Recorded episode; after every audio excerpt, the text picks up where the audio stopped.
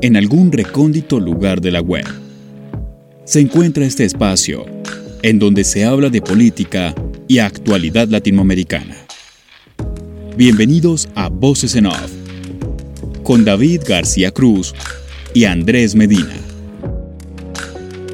Hola, bienvenidos a esta nueva edición de Voces en Off, bienvenidos a este espacio que cuenta la actualidad de América Latina semana a semana.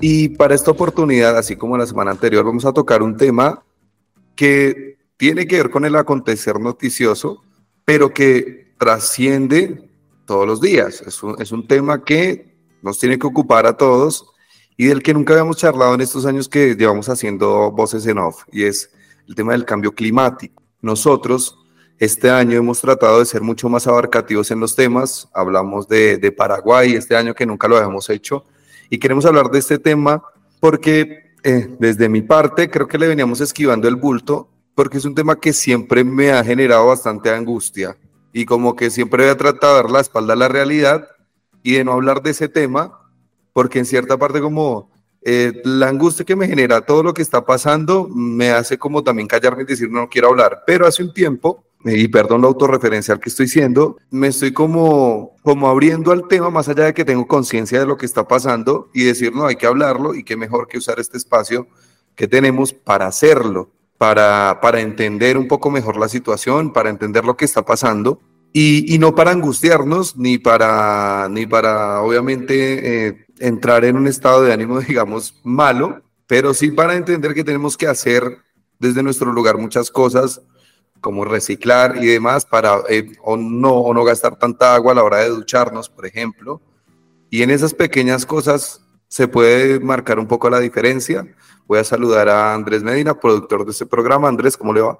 Hola David, y partiendo de este tema que es la primera vez que, lo abordamos y como eclosión, quiero dar unos datos interesantes que, que da la ONU referentes a todo el contexto de lo que es el agua potable y unas conclusiones que me parecen interesantes que podríamos abordar más adelante con nuestros invitados, y es que según la ONU el cambio climático aumentará la escasez y el riesgo de, sequías. Menos del 1% del agua en la Tierra es potable y hay una clara amenaza de, que se reduzca en los próximos años. Desde el año 2000, los desastres ocasionados por inundaciones han aumentado un 134% en los últimos años. Dos mil millones de personas no tienen garantizado el acceso al agua potable y esta cifra aumentaría en los próximos años o en las próximas décadas, en este caso por la conjunción del aumento de la población y el cambio climático. Y la última referencia que me parece importante, que es donde empezamos a ver a los diferentes países y las diferentes potencias, como China, que produce el 29% de emisiones de CO2, Estados Unidos el 14%, la India el 7% y Colombia está bien atrás en el puesto 42 con el 0,22%. Igual se emite eh, algo de CO2, así que la, idea es analizar y ver cómo fluye esta temática hoy, David. Sí, además porque el cambio climático trae un montón de problemas, por ejemplo la migración climática, que es un tema del que también hay que hablar porque ahora la gente no solo se está yendo de sus territorios por una falta de oportunidades en cuanto a educación o trabajo, sino se van porque se está haciendo invivible. Entonces, cuando uno ve este tema, cuando uno empieza a ver esas estadísticas, ¿no? Dos mil millones de personas no tienen acceso al agua potable, todo suena como muy caótico. Eh, y bueno, la idea es desarrollar este tema para no entrar en casa, sino para tener más conciencia de lo que está ocurriendo. Voy a saludar a los invitados. Jairo Gómez Muñoz, ingeniero ambiental. ¿Qué tal, Jairo? ¿Cómo le va? David, buenas noches. Gracias por la invitación. Yo estoy muy bien. Espero que usted también esté muy bien. Y un saludo, Andrés. Saludos desde Bucaramanga y saludos a mis colegas panelistas. Ok, perfecto. Eh, Alejandra Torres, también ingeniera ambiental. Alejandra, ¿qué tal? ¿Cómo estás? Hola, buenas noches. Eh, muy feliz de, de, estar en este espacio. Gracias por la invitación. Y también un saludo desde Villavicencio Meta. Ok, y por último a Miguel Garzón, también ingeniero ambiental. ¿Qué tal, Miguel? ¿Cómo le va? Buenas noches, David. Eh, pues encantado de estar acá en este espacio. Gracias por la invitación. Eh, pues esperamos aquí compartir como esas experiencias respecto al tema de, pues, de cambio climático esta noche. Ok, perfecto. Eh, bueno, voy a arrancar con, con, Jairo. Lo primero es preguntar eh, cuál es el panorama, porque todo está, o sea, todo lo que uno puede ver en documentales o leer en estadísticas pues por lo menos a mí me resulta, como decía al principio, angustiante, caótico y es como que uno dice, estamos jodidos. Eh, ¿cómo, cómo, ¿Cómo este tema? ¿De verdad estamos tan jodidos? ¿Se está haciendo algo o, o la gente lo está dejando pasar de largo? Bueno, David, eh, es un tema sin duda eh, generacional. Sin duda alguna, si, si los médicos son, eh, cuidan el cuerpo humano, los ingenieros ambientales, mitigamos los impactos ambientales y cuidamos la salud del planeta. Haciendo pedagogía institucional, ya que estamos todos colombianos acá, hay que hacer énfasis que la ley 30 de 1999, perdón, la ley, la ley 99 de 1993 está cumpliendo 30 años este año. Para los que no sabían, pues con esta ley se crea el Ministerio de Ambiente en Colombia.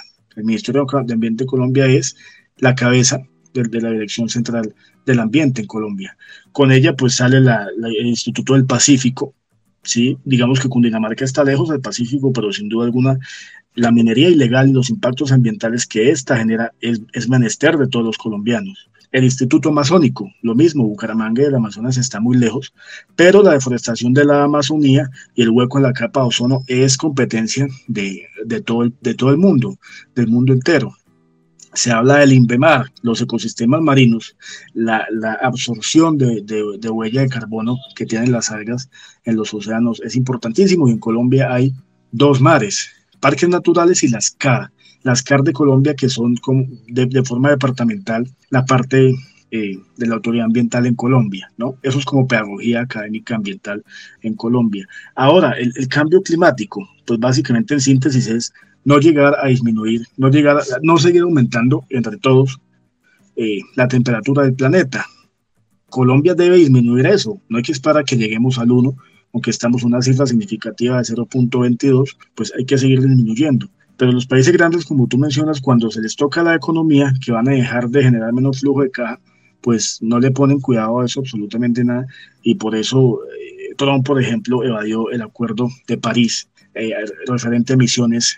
Eh, a emisiones de cambio climático, ¿no? Entonces, en síntesis, yo invito a la ciudadanía a leer a James Lovelock, que es como un, un escritor que habla de que el planeta está vivo, de la teoría Gaia, los 17 ODS de la ONU el sexto, el séptimo y el 3 el 15, que tiene referencia al cambio climático y básicamente la encíclica del Papa. Entonces, básicamente, básicamente tenemos que disminuir entre todos las emisiones eh, ajenas a la atmósfera y lo que tú decías es eso, mitigar el impacto ambiental de qué? Del agua contaminada y potabilizar los suelos y demás porque todo es una síntesis de vertimientos. Entonces, básicamente, pues eh, es el tema de fondo, de modo sin duda alguna la casa común es el planeta y el cambio climático es supremamente tangible y, y todos actuar en él.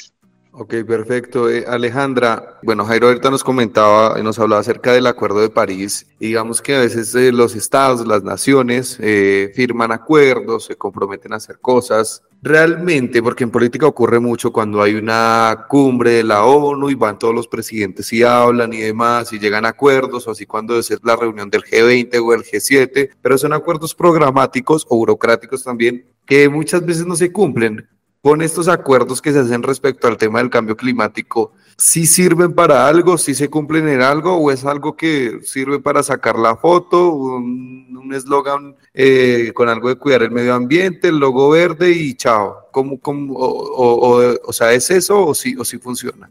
Bueno, yo percibo que realmente... Eh, es un escenario en el que todos quieren participar, pero siento más que es para eso, como para la foto. Eh, muchos países tienen compromisos, pero en diferentes meses de trabajo que he podido participar, nos hemos dado cuenta y hemos discutido que los países lo que quieren es alargar, ¿no? O sea, eh, se pusieron unos compromisos y la fecha máxima que se estableció fue el 2030, ¿cierto? Pero ya hay países que están diciendo, no, 2030 está muy pronto, estamos a 2023, ¿por qué no los, no los aplazamos por cinco años más? Entonces vemos que finalmente estos acuerdos, aunque tiene, o sea, los acuerdos tienen muy buenas intenciones, pero siento que los países no, eh, realmente no, no quieren cumplir lo que acordaron. Eh, y países que son los que mayormente están eh, siendo promotores, digamos, de este cambio climático, son los que más afectan, son los que dicen, no, aplacémoslo, cinco años más, miremos de qué manera nos puede, la ley nos puede como salvaguardar y pues eh, miremos otras opciones, pero siento que realmente no se cumplen estos compromisos. Miguel, eh, le quería preguntar justamente por esos compromisos para que la gente pueda llevarse una noción a qué se está comprometiendo, a qué se han comprometido las diferentes potencias. Por ejemplo, uno de esos compromisos era bajar en 30 gigatoneladas eh, la emisión de, de dióxido de carbono de acá al 2030. ¿Qué más o, qué más se han planteado los, los diferentes gobiernos para poder mitigar este, este peligro que, pues que ya lo estamos viviendo con todo, con todo lo que implica, ¿no? Pobreza, desplazamiento forzado eh, y demás. Bueno, sí, pues eh, principalmente es el tema de, las emisiones de CO2 y demás eh, gases de efecto de invernadero. Pero pues digamos que ya se está incumpliendo en, pues en este tema porque lo ven como algo, pues digamos que difícil, más por voluntad, porque digamos que muchos pues dependen de estos eh, recursos eh, para digamos que sostener su economía. Entonces cuando ya se ven como afectados en esa parte económica, en ese flujo de caja como mencionaban al principio, eh, pues digamos que las, los países se ven como cortos en tomar decisiones, digamos que sean fructíferas y que como tal se, se vean esos logros en, a través del tiempo. Otros pues temas son digamos que el tema de ahorro de la energía, el tema de ahorro del agua, eh, que es otro problema que viene, eh, o se venido identificando en torno al cambio climático y que en muchos casos muchos países ya tienen como esta problemática muy marcada eh, respecto al uso de este recurso. Jairo, yo le comentaba a David hace unos días todo lo que ha ocasionado lo referente al cambio climático y le he dado el ejemplo de lo que pasó en Argentina recientemente. En Argentina están en, eh, en invierno y hace unos días eh, había 2, 3 grados más o menos y el fin de semana llegó hasta 28 grados en pleno invierno, que es algo eh, anormal, atípico. Y en pleno invierno pues muchos estaban buscando piscinas, piletas, etcétera. Pero más allá de eso, cuando sentimos que cuando no es tan cercano, cuando la persona de a pie sabe que es algo tan lejos como para hablar del permafrost que está ocurriendo en, el hemisferio norte, en Alaska, en Canadá, en Rusia, y cuando vemos que realmente es uno de los focos grandes de CO2 y que va a causar problemas en todo el mundo. Pero cuando vemos que no es algo cercano, eh, realmente genera esa indiferencia. Pasa eh, en muchos países que hasta que no sea algo tan cercano, realmente no vemos la dimensión de, de todo lo que está sucediendo. Andrés, buenísimo. Es supremamente cercano. Mencione o hable con, con, la, con la persona más mayor de su familia a ver si Bogotá eh, hace el mismo frío hoy que hace 60 o 70 años.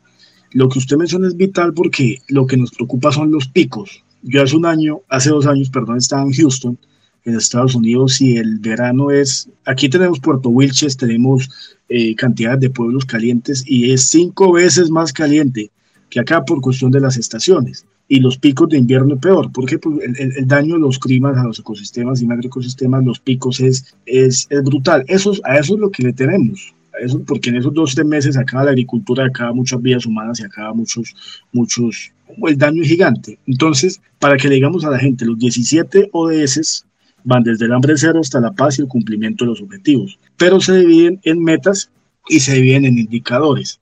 Metas, ¿qué es? ¿Hacia dónde llegaremos? Indicadores es tanto porcentaje como estamos. Entonces, hoy la contaminación del agua, eh, tanto por ciento, puntualmente, pues no me acuerdo, genera muchas, muchas enfermedades estomacales.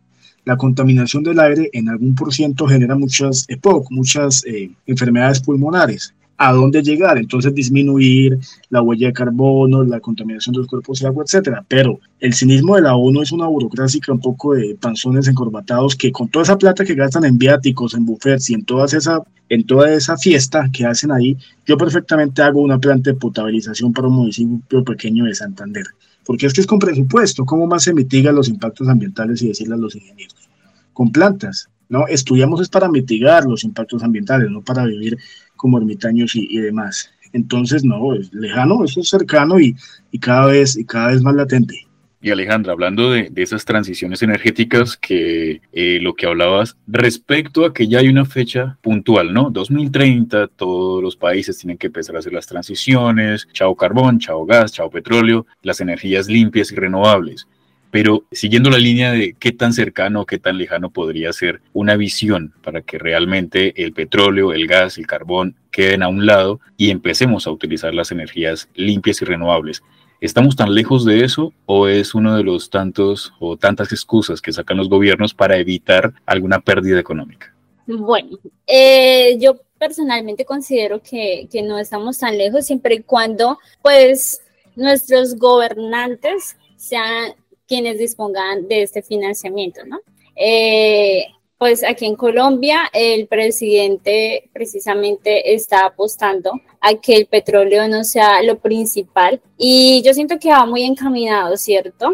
Pero ¿qué pasa? O sea, el presidente no es quien tiene pues finalmente la última palabra. Eh, pues de, todo esto debe ser aprobado y hay quienes, las hay algunas partes a las cuales pues no les beneficia. Entonces siento que eh, por eso es como tan peleado este tema, tan, tan debatible, porque hay quienes dicen sí, podemos eh, apostar a que podemos seguir sin el petróleo, eh, pero están los oponentes, ¿no? Los que dicen, no, pero ¿cómo? Si es que Colombia todo el tiempo, y por ejemplo acá en el Meta también eh, que se extrae bastante petróleo, entonces todos dicen, no, pero entonces de qué vamos a vivir y ya pasan a, ser muy, muy radicales, ¿no?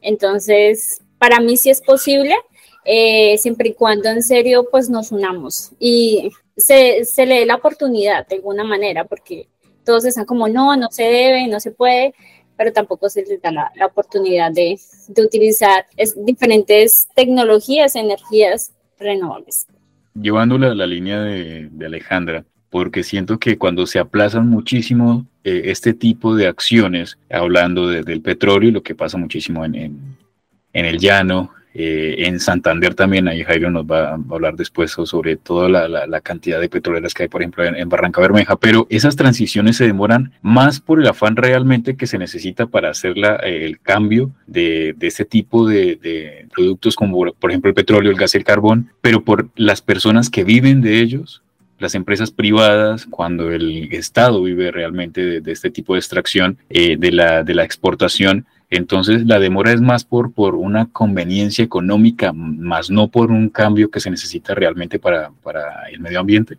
Bueno, digamos que hay algo que tener en cuenta, es que pues Colombia, digamos que sus recursos, una gran parte lo obtiene de, pues, de la parte petrolera, digamos que no es un secreto, y es también como el miedo que hay de que pues una fuente importante de ingresos de pronto se vaya así de, de, una forma momentánea, ¿sí? Y pues hay ciertos grupos económicos eh, que digamos que interfieren porque digamos que ellos obtienen las ganancias de este sector. Entonces, pues al tener como ese poderío, como esa, eh, sí, ese poder eh, en cuanto a lo político, pues digamos que interfieren o interrumpen que estos procesos se lleven a cabo. es muy cierto que digamos que pueda que el gobierno tenga su idea de transición energética, pero pues eh, teniendo en contra estos sectores económicos, pues difícilmente se hace como en la realidad que se, digamos que se lleve a cabo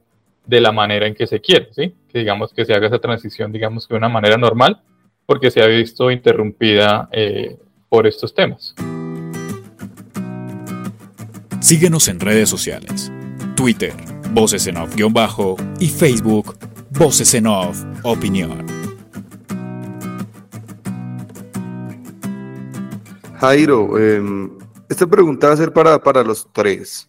Arranco con Jairo, Alejandra y Miguel en el orden en el que vamos siempre. Ustedes como, como ingenieros ambientales, eh, ya hemos hablado de todas las dificultades que, que hay, ¿no? En cuanto a la falta de, a la falta de voluntad política que puede haber para, para generar ciertos proyectos y la pregunta justamente va relacionada en eso, o sea, ¿qué tan difícil es trabajar de ingeniero ambiental? O sea, ¿qué tan difícil se le hace en la cotidianidad de su trabajo poder llevar un proyecto a cabo, poder tener los recursos? Eh, si hay trabajo en este campo laboral también, eh, porque eso digamos que tendría que ir, en, eh, de, ir de la mano con, con el impulso para, para, llegar a una transición energética, por ejemplo. ¿Cómo es ser ingeniero ambiental en este mundo en donde por una parte hay esperanza de que esto se revierta, pero por otra parte hay un lobby político que, tranca mucho estas cosas. Eh, Jairo, Alejandra y después Miguel. David, sí, eh, tres minutos enfocados en esa pregunta. Es muy difícil ser ingeniero ambiental en Colombia. Está en una parte que es burocrática, o tú trabajas en la alcaldía, en alguna gobernación, en la CAR, por prestación de servicios y haces algunas funciones y demás. En la parte privada, pues eh, ha ayudado mucho la ISO 14001, que es una cuestión del ambiente, todo lo que diga sostenible, que sello verde, que carbono cero.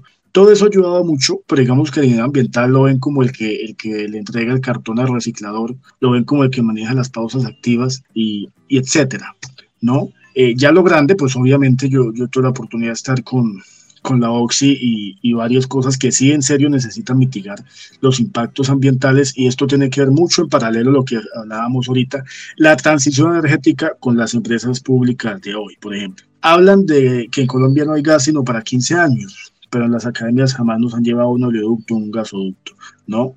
Eh, ¿Cómo funciona la cuestión del agua? Es abrir el agua y sale agua potable, pero ¿cómo es la fuente? Así, así con electrificadores demás. Entonces, ¿cómo funcionan los servicios públicos, que son los grupos económicos, que es el establecimiento? Yo valoro mucho eh, la, la, difícil inversión que se tiene que hacer en Colombia, pero las regalías que se han perdido en, la cara de todos es, es, exponencial. Miremos los municipios del Meta donde hay petróleo, a ver si son un pequeño Abu Dhabi o, o cómo son.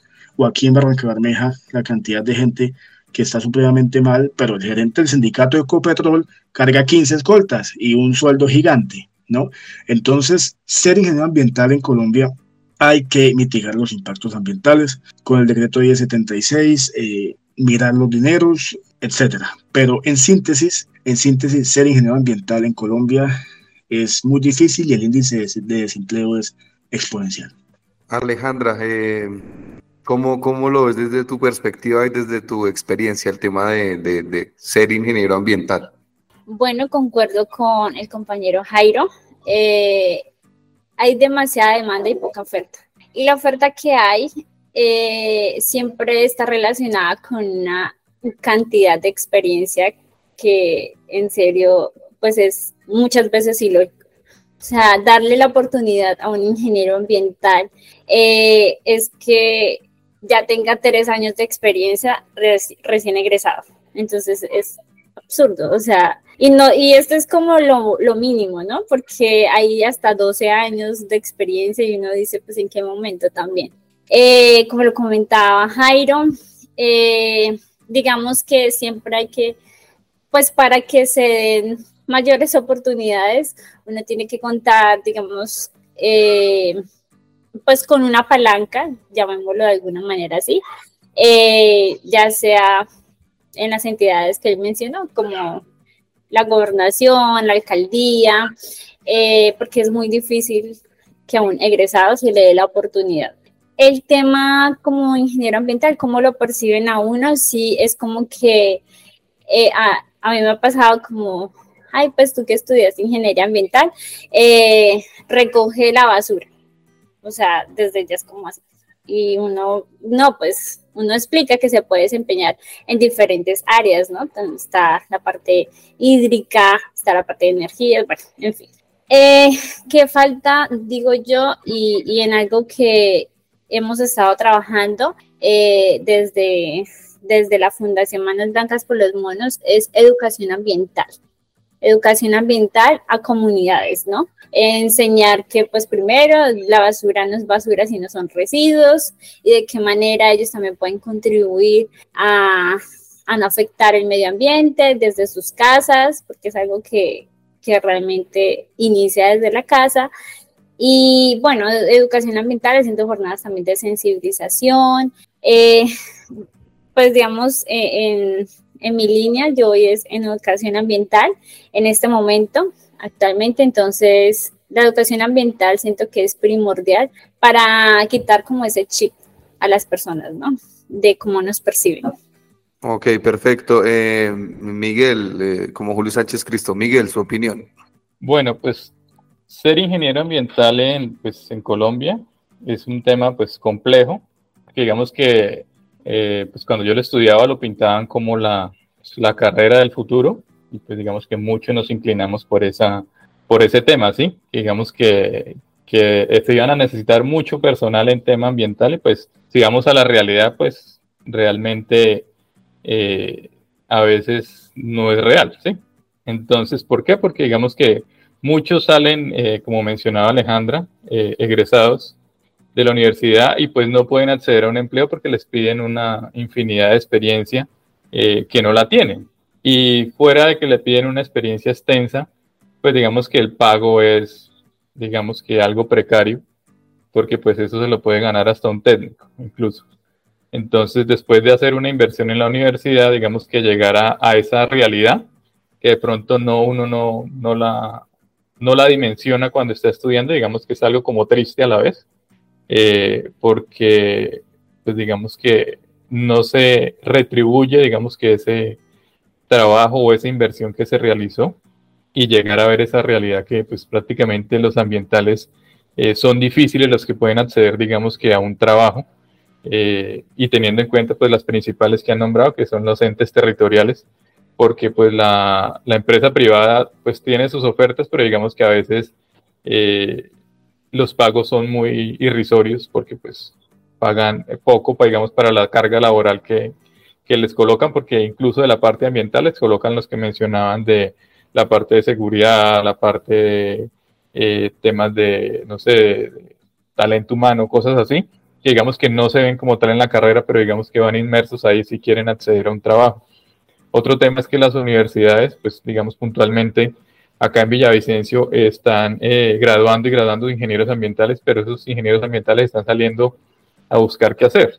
Entonces, a veces como que también el, esas universidades como que no dimensionan esa realidad y están sacando chicos profesionales, pero ¿a qué? Porque digamos que aquí hay como tres universidades que sacan ingenieros ambientales pero esos ingenieros ambientales salen a, a ver yo qué hago, para dónde voy, para dónde cojo.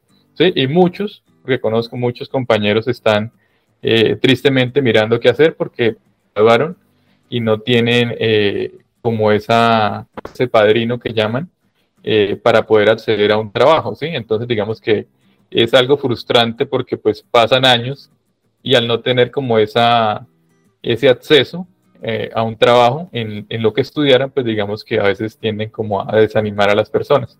Entonces hay que ver como que dimensionar que eh, si se están sacando ingenieros ambientales, hay que ver que sí haya como esa, esa, que, esa capacidad de que se pueda darle trabajos a ellos. Porque pues lastimosamente en el caso de Villavicencio puntualmente hay muchos ingenieros ambientales que tienen muchas capacidades, eh, pero que no se le dan la oportunidad. Digamos que porque no llevan esa experiencia, pero las, pero las, las capacidades las tienen pero digamos que pues siempre se fijan es en el tema eh, de la experiencia que no pueden contar con ella porque pues nadie se la da. Ok, perfecto. Eh, bueno, eh, se, nos, se nos fue el tiempo. hoy hablamos de ese tema y, y, los tres invitados son colombianos y lo hablamos más desde el, desde el punto de vista colombiano, pero también esto, para la gente que no es de Colombia, nos tiene que ayudar a entender que, lo, que este problema es transversal y que el tema de las trabas burocráticas, los malos manejos o patear la pelota para adelante con este tema no solo ocurre en Colombia, sino que ocurre en muchas partes del mundo, casi todas. Eh, lo que podemos decir desde este espacio es que vamos a volver a tocar este tema, vamos a volver a hacerlo, ya dándole otro enfoque desde otro país de Latinoamérica para poder, para poder abordarlo de manera más, más global también. Entonces, prometemos volver a hacer un programa de estos. Eh, no sabemos cuándo, porque tenemos que cubrir varias cosas en lo que resta del año, pero sí hacer por lo menos dos más, dos más, em, desde otra perspectiva, desde otros países y cómo se está combatiendo allá en otros territorios. Siempre es importante, como decimos desde acá, conocer la problemática de los otros para también entender mejor la nuestra y espero que este programa para toda la gente que no es colombiana le sirva un montón para analizar y decir, bueno, en mi país pasa igual o pasa peor. Gracias a Jairo, Alejandra y Miguel por atender el llamado. Eh, gracias a Andrés, que es el productor de este programa. Sin él esto no sería posible. Yo soy David García Cruz y nos reencontramos la próxima semana para seguir hablando de todo lo que ocurre en Latinoamérica. Gracias y hasta la próxima oportunidad. Chao.